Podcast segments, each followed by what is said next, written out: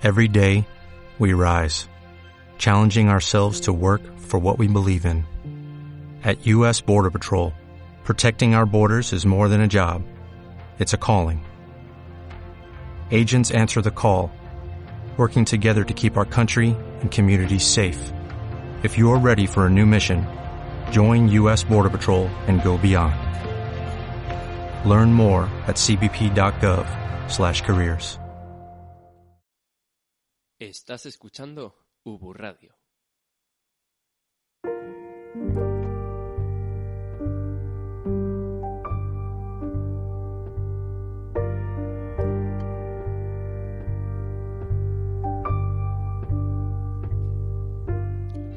Un programa más, el hastío y la euforia, Se encontrarán entre nuestros brazos.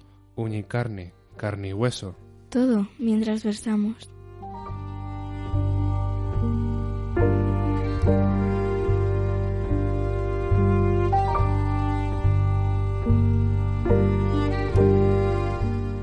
Llegado la- el final de la cuarta temporada del programa de Versamos con despedidas, pero sin tristeza. Se nos va Tega, Oh, Volveré. Volverá, volverá. Eh, gracias por escucharnos, perdonad por estar tan ausentes. Mm, La universidad no nos permite hacer el programa como nos gustaría, más mm, de forma metódica. Y nada, esperemos que disfrutéis de este último programa, pero no último porque para volveremos. siempre. Eso porque es. volveremos. Aquí seguiremos con el legado. Con nuevas voces, nuevos personajes, bueno, nuevos personajes, y nuevas, nuevas nuevas poesías también. y y secciones. seguiremos, y seguiremos, hombre. Eh, recordad que podéis hablarnos a Versamos en la página de Facebook o a versamos.gmail.com. Vamos allá.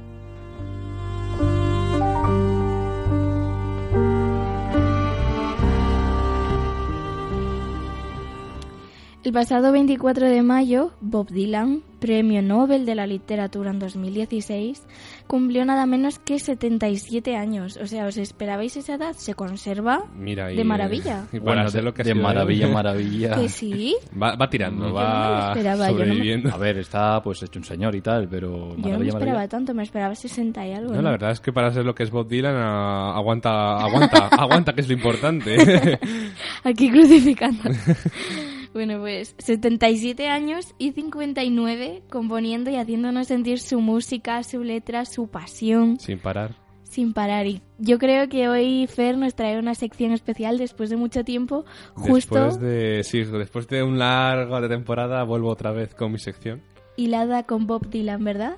Eh, sí, bueno, eh, hay que hablar sobre sus canciones y mm, cómo transmitía mensajes muy bonitos si nos paramos a escucharla en inglés y sobre todo si a lo que vengo yo aquí es a recitarlas en español para que podáis, podáis ver qué bonitas son las ¿A, canciones. a ti te gusta Bob Dylan? Eh, a mí me gusta mucho su estilo, lo que pasa es que por desgracia en YouTube es muy difícil encontrar Lo canciones hablábamos suyas. antes del programa, es cierto, que en Bob Dylan, por lo que, por lo que fuera, tiene como una obsesión con los derechos de autor, con la propiedad intelectual, y si buscas en YouTube canciones de, de Bob Dylan, lo único que encuentras son directos mal grabados Nada, o sea... o videomontajes cutres con una cover de cualquier artista imitando la voz di- inconfundible de Dylan. O Qué sea, curioso, Es ¿no? cayendo en ese Sí. error. Es, es triste porque la gente que venga de esta generación y quiera, quiera escucharlo, lo primero que va a recurrir es a YouTube y en YouTube no van a encontrar al verdadero Bob Dylan y, y cómo canta y tal. Pero bueno, mm, siempre nos quedará...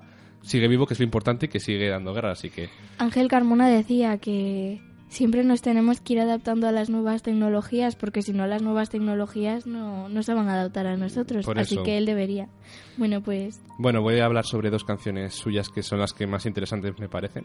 La primera es Blowing in, Blowing, Blowing in the Wind. No, sí. Blowing in the Wind. in the Wind, que no es lo mismo que Wine. y bueno, hablar La respuesta está en el vino. que también, que también. Bueno, pues hablar un poco sobre ella, pues que la hizo en 1963 y la incluyó en su disco y es una canción que dura 2 minutos y 58 segundos en el que eh, recogió mm, sonidos de otras generaciones y es una canción que de su estilo que es folclórico y que está enumerado eh, como uno de los grandes éxitos de, que, mm, de la música. Un ¿no? himno de los 60. y, y es muy bonita y entonces si me permitís voy a voy a recitarla en español para que todos podamos ¿Cómo no te lo vamos a de- de- permitir? eh? degustar esta canción. Así que voy a ello. ¿Cuántos caminos deben recorrer un hombre antes de que le llames hombre? ¿Cuántos mares debes surcar una blanca paloma antes de dormir en la arena? ¿Cuántas veces deben volar las balas de cañón antes de ser prohibidas para siempre? La respuesta, amigo mío, está flotando en el viento. La respuesta está flotando en el viento. ¿Cuántos años pueden existir una montaña antes de que sea lavada por el mar? ¿Cuántos años pueden vivir algunos antes de que se les permitía ser libres? ¿Cuántas veces puede un hombre girar la cabeza y fingir que simplemente no lo ha visto? La respuesta, amigo mío, está flotando en el viento. La respuesta está flotando en el viento.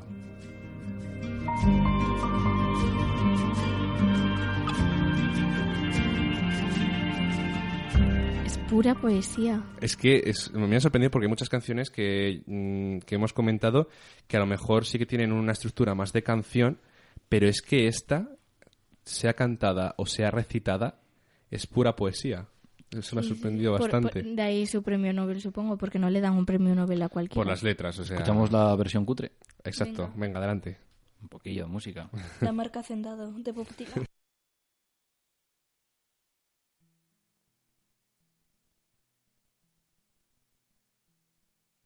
How many roads must a man walk down before you call him a man?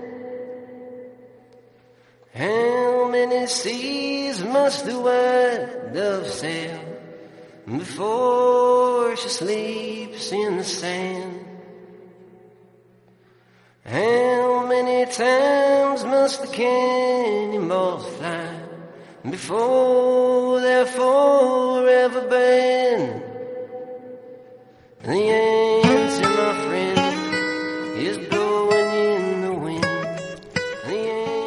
Bueno, vamos a la siguiente y última canción de Bob Dylan que me ha gustado mucho, que es la de I Want You, que significa te quiero.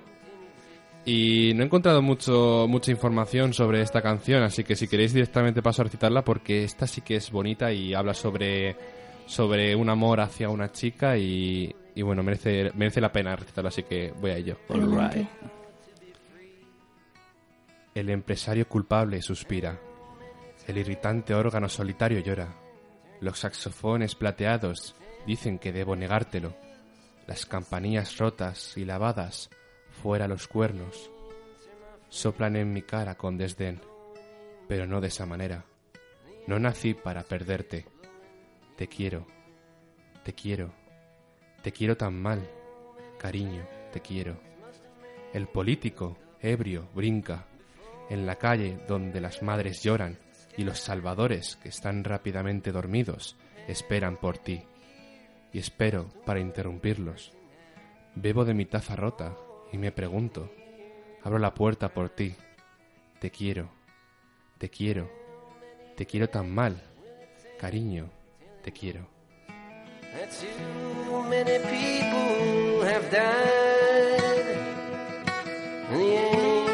my friend, is blowing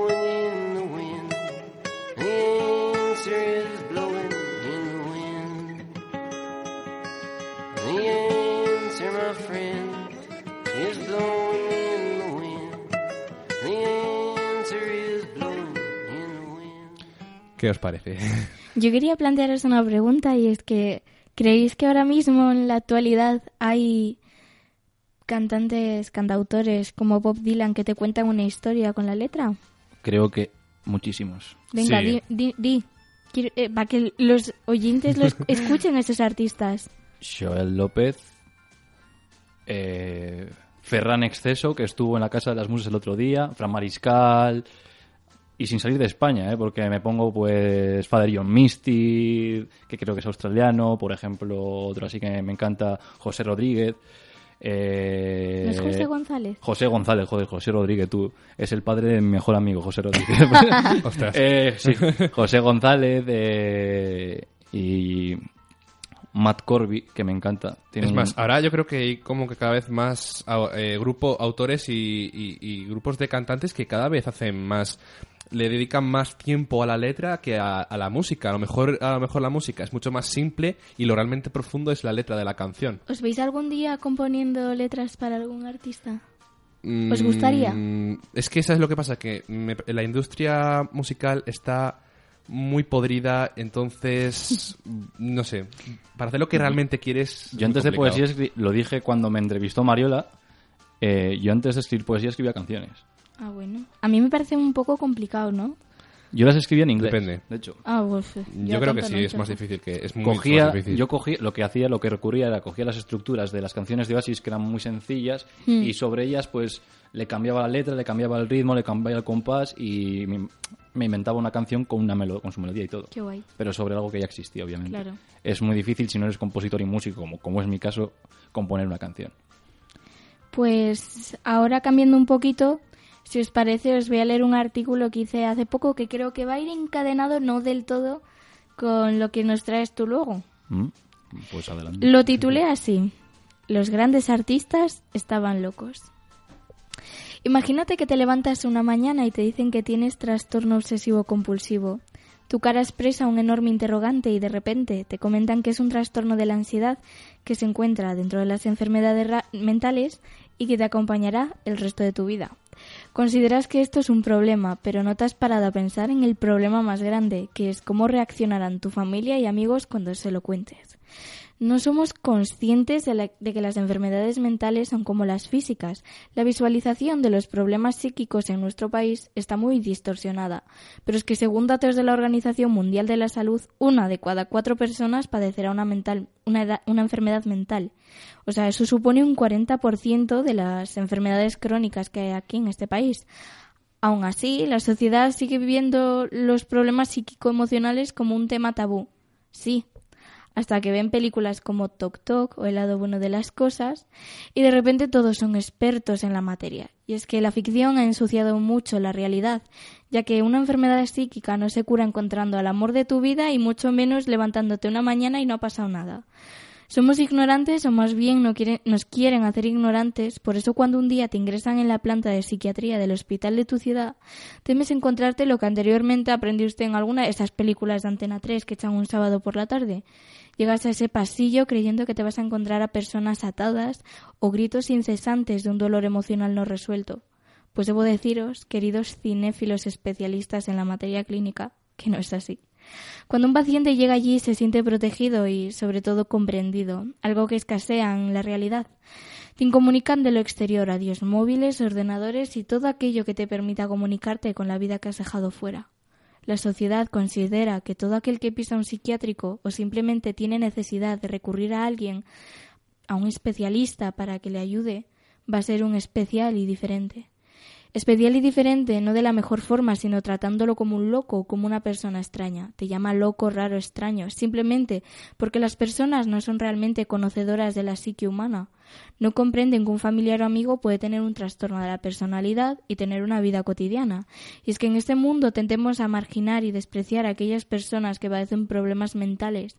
Se presume de una sociedad moralizada y concienciada, pero la verdad es que cuando conocen a una persona con enfermedades psíquicas, enseguida se distancian.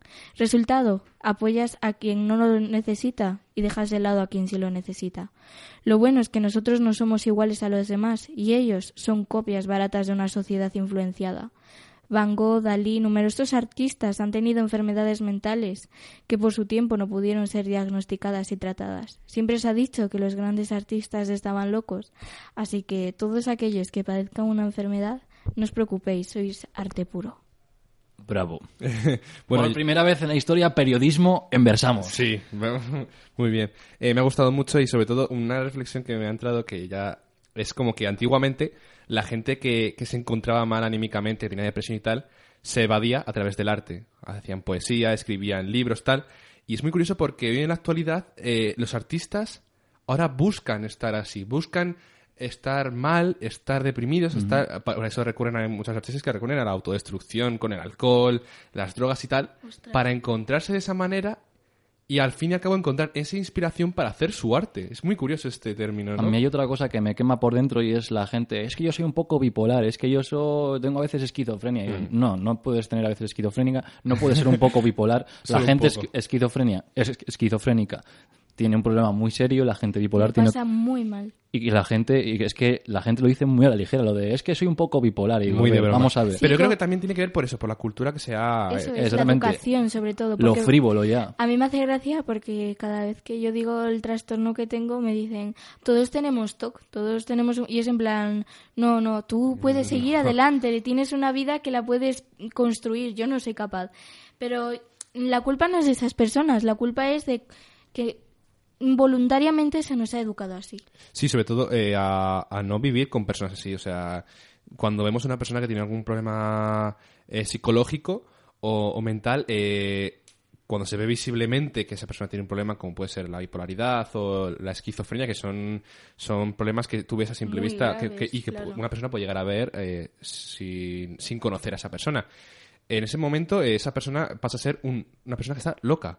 Y la etiquetas con la, con la etiqueta de, de locura y es como, vale, está loca, no me puedo acercar a ella porque me va a contagiar. Y es como, a ver, es, si tú sabes esta enfermedad, sabes en qué momento puedes actuar, y más si es una persona que es de tu, de tu entorno, si es un amigo tuyo, un familiar. Pero como la sociedad, como habías dicho antes, como la sociedad nos ha pintado que en una película hay un esquizofrénico, ya está, es un maniático asesino que te va a matar. O un bipolar, pues no puedes confiar en él porque tiene a otro que te está susurrando al oído y tal.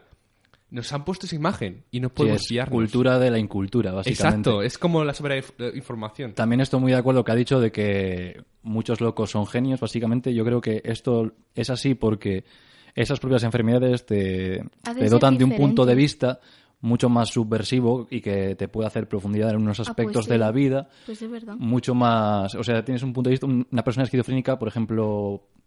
Hoy llevas la camiseta de Joy Division y Ian Curtis, el cantante de Joy Division, era esquizofrénico.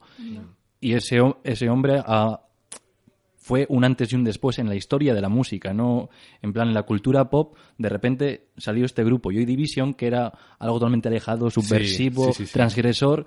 Y Ian Curtis, eh, bueno, se- que es de la generación 27, creo Mm. que su- se suicidó, era una persona esquizofrénica. Es que los esquizofrénicos... Y a día de hoy, ¿cuántos hipsters vemos con camisetas de Joy Division? Y sin no conocerlo? tienen ni idea de sus canciones. O sea, que es la una cultura canción- de la incultura. Sí.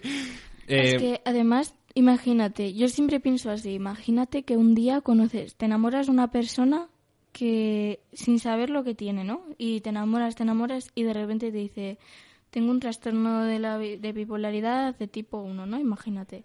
¿Qué? ¿La vas a dejar de lado? Esa persona tiene una vida cotidiana. Puede Claro. ser, hay, hay médicos, enfermeros, jueces que tienen cualquier enfermedad. Si es que al final los raros, los, los, los tales, son los que están ahí criticando. Y es así. Y, y también que, que cada uno, o sea, el mundo es como es. Pero luego, de, de, como digo yo, de puertas para adentro, cada uno vive su mundo de una manera. Cada uno tiene su- ves el mundo de una manera. Entonces, eh, siempre hay que tener en cuenta cómo viven mm, cada uno su manera de vivir. Y, hombre, somos seres sociales que nos comunicamos entre nosotros. Entonces, cuando veamos a una persona con un problema, tenemos que, tenemos que tener esa cultura, ese conocimiento de la enfermedad y no clasificarlo. Y que tampoco por tener esquizofrenia ya va a ser un maniático asesino, que es lo que nos pintan en todas las películas y series. Total. No sé, me gusta mucho tu artículo, eh, sí. me gusta mucho. Gracias. Jo, Era para Chomón, fundador de Ubu Radio. Bueno, en fin, sigamos. Eh, hablando de ficción que ensucia la realidad, creo que Tega trae algo parecidillo. Hoy no va a haber jazz, pero como era una ocasión especial, he elegido una canción muy especial para una obra muy especial. Vamos a verla.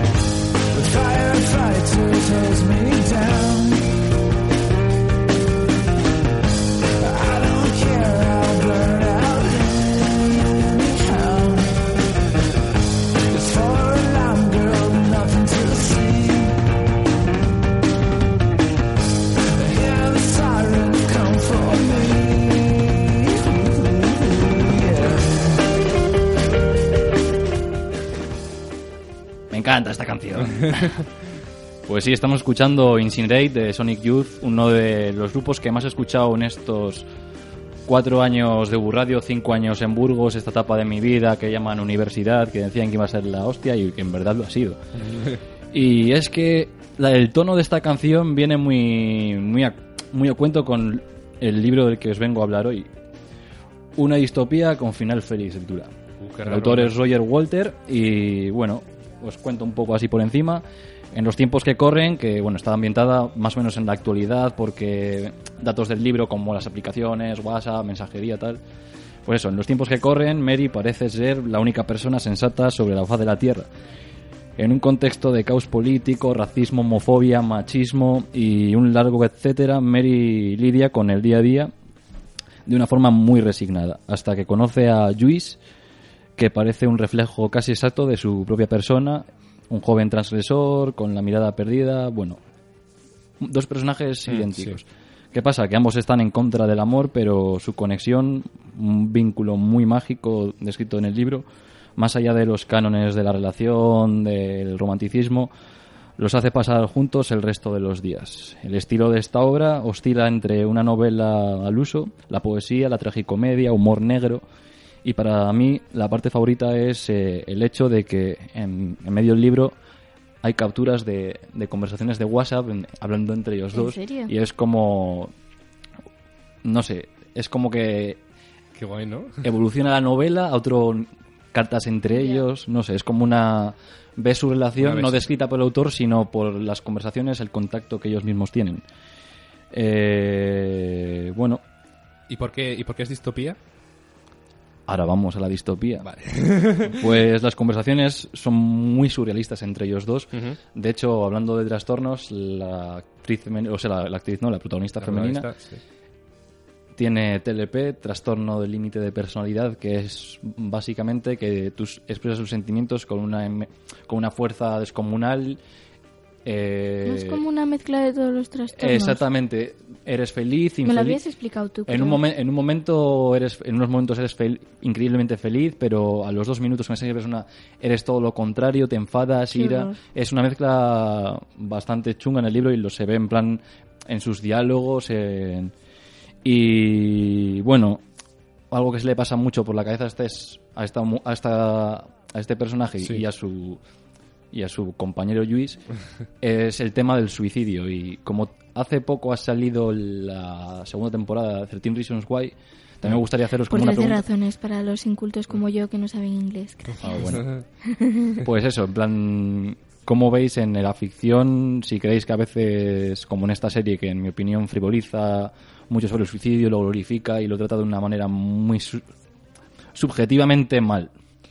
Muy mediática y material. Sí, sí. A ver, mm, es que si me pongo a pensar en películas y series en las que el protagonista o un personaje se suicida, así alguna película, pf, no sé, pero así no, a la mente no me viene ninguna, pero yo he de decir que ya terminé, me he terminado la serie. Y yo, a mí la primera temporada me pareció eh, muy, lo que tú has dicho, eh, habla del tema del suicidio como si fuera algo de risa Pretencioso. algo que, ah, qué guay, ¿no? Las cintas y tal, que todo encima como que te... Encima es que está hecho en América, está hecho en Hollywood, y en Hollywood que tenemos la cultura americana que es como que no se parece nada a la, a la- a- a la- el estándar de, de- de un instituto y tal, y al final no está vendiendo una cultura. Entonces, pero, pero en defensa, por romper una lanza a su favor, la segunda temporada sí que, en mi opinión, profundizan más los personajes y sí que hablan más de otros Tratan mejor, temas. ¿no? Exacto, es más, el tema del suicidio lo dejan más apartado y tratan otros temas como es la el acoso, Acoso sexual, las violaciones. las drogas también, que me parece un tema súper interesante.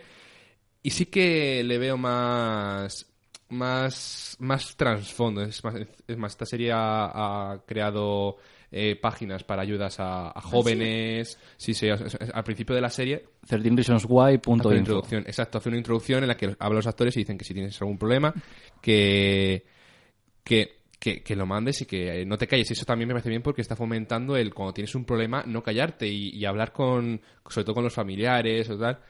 Y también otro, mm, que, otra cosa que me gusta de la serie es cómo no solo los malos son los que hacen acoso, sino también eh, el, el orientador, que es uno de los Lo culpables, silencia, las- lo silencia, y cómo también a veces el profesorado eh, no se le enseña, se le enseña a ser profesor, pero no a, a- a- a enseñar que está enseñando a jóvenes.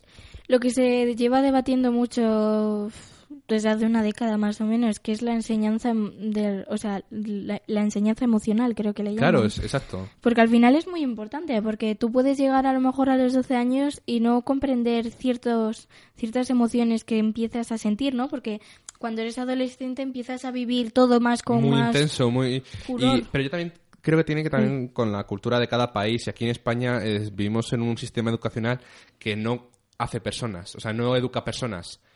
Eh, crea robots Eso que tragan y escupen contenido. Los sentimientos lo dejan a otro lado. Total, que al final encontramos una sociedad eh, de personas que no saben qué sienten. Y es súper curioso. Igual que lo que tú comentabas de, bueno, se grabó en Hollywood tal, no tenía ni idea, la verdad. Eh, pero es que, por ejemplo, Hollywood, a mí me da la sensación de que las películas sí tratan temas muy reales tal, pero es que al final es como que todo el material, todo el contenido, en lo único que se centra es en mediatizarlo, porque es lo que dice Tega, el suicidio es un tema extremadamente serio. y lo tratan como si fuera Y divertido. el- sí, y como muy...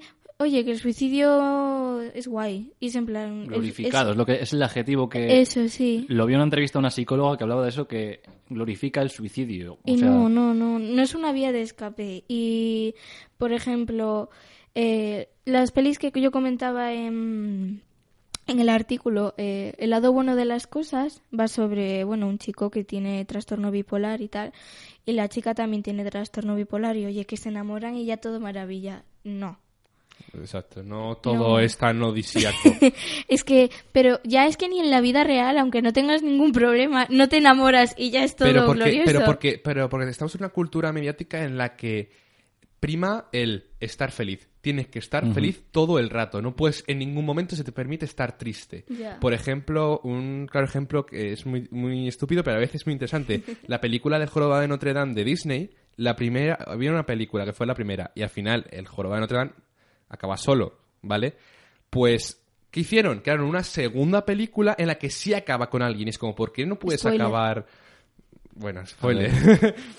Hay que ver esas pelis, ya tenían que, que estar vistas. No, no, es- que era broma, era broma. Era Ah, para vale. los oyentes. Ay, jo, no se me pilla nunca. Bueno, que, que lo que estaba diciendo, que, que es como, a ver, ¿por qué tien- todo tiene que acabar bien? O todo tiene que acabar de Claro. una manera feliz. ¿Por qué no se está, permite? eh, porque está muy influenciado el romanticismo, la idea de siempre estar acompañado. Es como que nuestra sociedad dice, no podéis vivir solo, ¿sabes? Porque es que si vives solo, ¿cómo vas a vivir solo, por favor?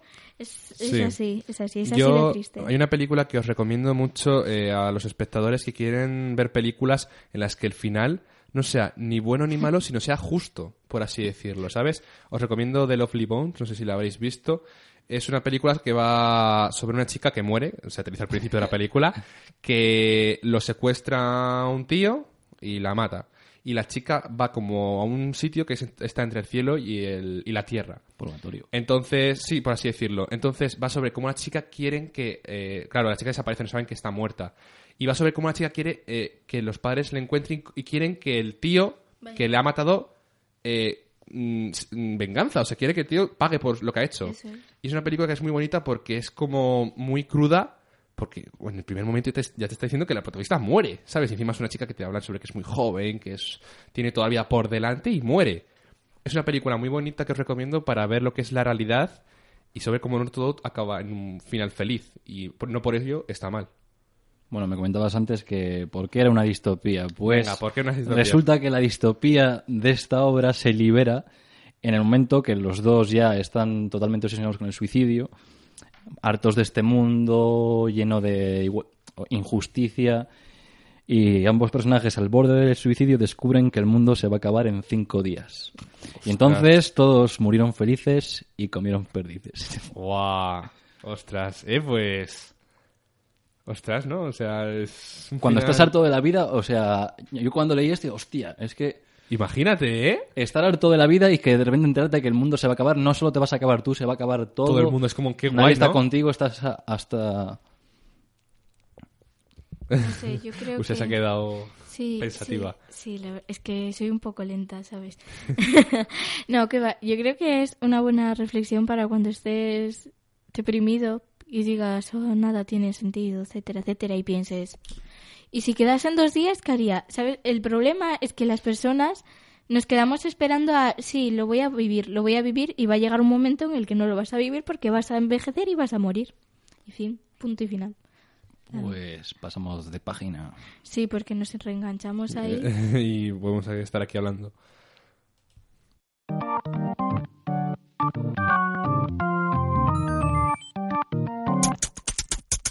Musa en paro busca poeta. Desaliñado, pueril y majareta. De esos que viven debajito de una nube. Que le llueve solo a él y se le sube. Musa en paro busca poeta. De esos que agotan las excusas y las tretas. Que se ahogue en un tapón de agua y precise el boca a boca debajo de sus enaguas. Que la convenza de que Dios te mendiga. Deje pintadas en el muro de la vida. Y cuando intuya algo de miedo a desnudarte, te vista con la sutileza de su arte. Pajarillo en busca de su rama, su vuelo dibuja la verdad from Pachamama. Si tu condición es servir de inspiración, no tienes secretos para ser perfecta. Y siempre, siempre y nunca, pero nunca digas quizá. Weo, weo. Si tu condición es servir de inspiración, no tienes secretos para ser perfecta. Y siempre, siempre y nunca, pero nunca digas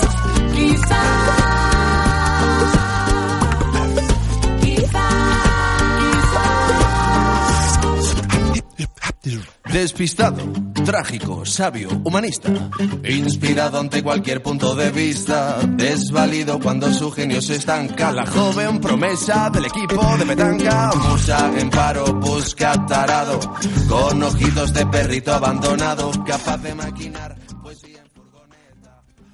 ¿Qué te pasa, Usía? Usted tienes algo que decir. Se ha quedado ahí como un poco pillado en plan de... Así que... Te está gustando la canción, yo creo. Sí, sí, sí. No sé, estoy atontada. Musa en paro busca poeta de Antílopez y... Bueno, vengo a despedirme. Oh, Oh. viene el momento triste. He hecho cálculos, he hecho Espera, cálculos. no, a la vez tenemos que hacer el logo de este peli. Oh. Oh, Eso es. Pues nada, 38 programas de Versamos, con Yeah. este incluido. Toma. He estado en todos. No ha habido ninguno en el que no hayan estado. O sea, eso me he quedado flipado. Bueno, 62 programas en total en Ubu Radio. Es mi palmarés universitario. Pues, claro, no estaría aquí sin vosotros, Fernando, Usía, Laura, Fran, que no está, Mariela, por supuesto. el, un beso. el resto de programas que son estupendos. Eh, Kike Ugarte y María González, con los que este año he colaborado a saco para mantener este medio tan genial vivo. Eh, y bueno, han sido cuatro años de radio, cinco años en Burgos. Sí, cinco, sí, cinco años en Burgos. Y bueno, amigos, amigas, momentos felices, conocer una de las personas más increíbles que podía conocer, trajo la paz, la luz a mi vida, mis puntos sobre las IES. Y como dijo, el otro día escuché un directo de Vetusta Morla y Pucho, al presentar la canción de Copenhague, dice una frase que me encanta, que vivan esos, hablemos de los no lugares, esos sitios que no existen y esos lugares que nosotros hacemos existir. Y me gustaría acabar ya este programa con una canción que podría definir a la perfección lo que ha sido mi vida aquí en Burgos. Y bueno, con un poema que leí en el segundo programa de Versamos eh, y que decía así, no temas ni te delate un titubeo, ni te escudes en la realidad, de repente has levantado un mausoleo demasiado para, para ser verdad. La canción que he elegido para despedir este programa es Cuarteles de invierno, porque habla como un poco de otro lugar de refugio más allá de tu, de tu hogar y cosillas Bien guays. buscado, Creo que buscado. a Usía le gusta esa canción, ¿no? Ah, no, a mí me gustan ellos directamente. Ah, que te gustan ellos. Lo he dicho mil veces, soy una pesada. Yo quiero darte las gracias, Cega, por todo lo que nos has enseñado en Ujú. estos, bueno, a mí dos años, Fer un año. Es una pena, pero bueno, ya, Yo- pero ya bueno, te enseño yo. Sí, sí, sí. No, pero sobre todo que has dejado un, habéis dejado un legado para los que vengan, los próximos que vengan, pues esto pueda mantenerse. Esto no puede morir. Esto no, puede. morir. Hay que mantener Versamos, aunque sea con, con pilares de la forma que sea. No, pilares. Hombre, ya, igual. mientras haya gente que le guste la, Cimientos. Cimientos, eso. mientras haya gente que eh, tenga pasión por la poesía. Y la radio viva. Eso es. Y nada, pues gracias y nos despedimos. Nos veremos bastante pronto, ¿no? Sí, sí. Chao, Hasta luego. chao. Adiós. Adiós.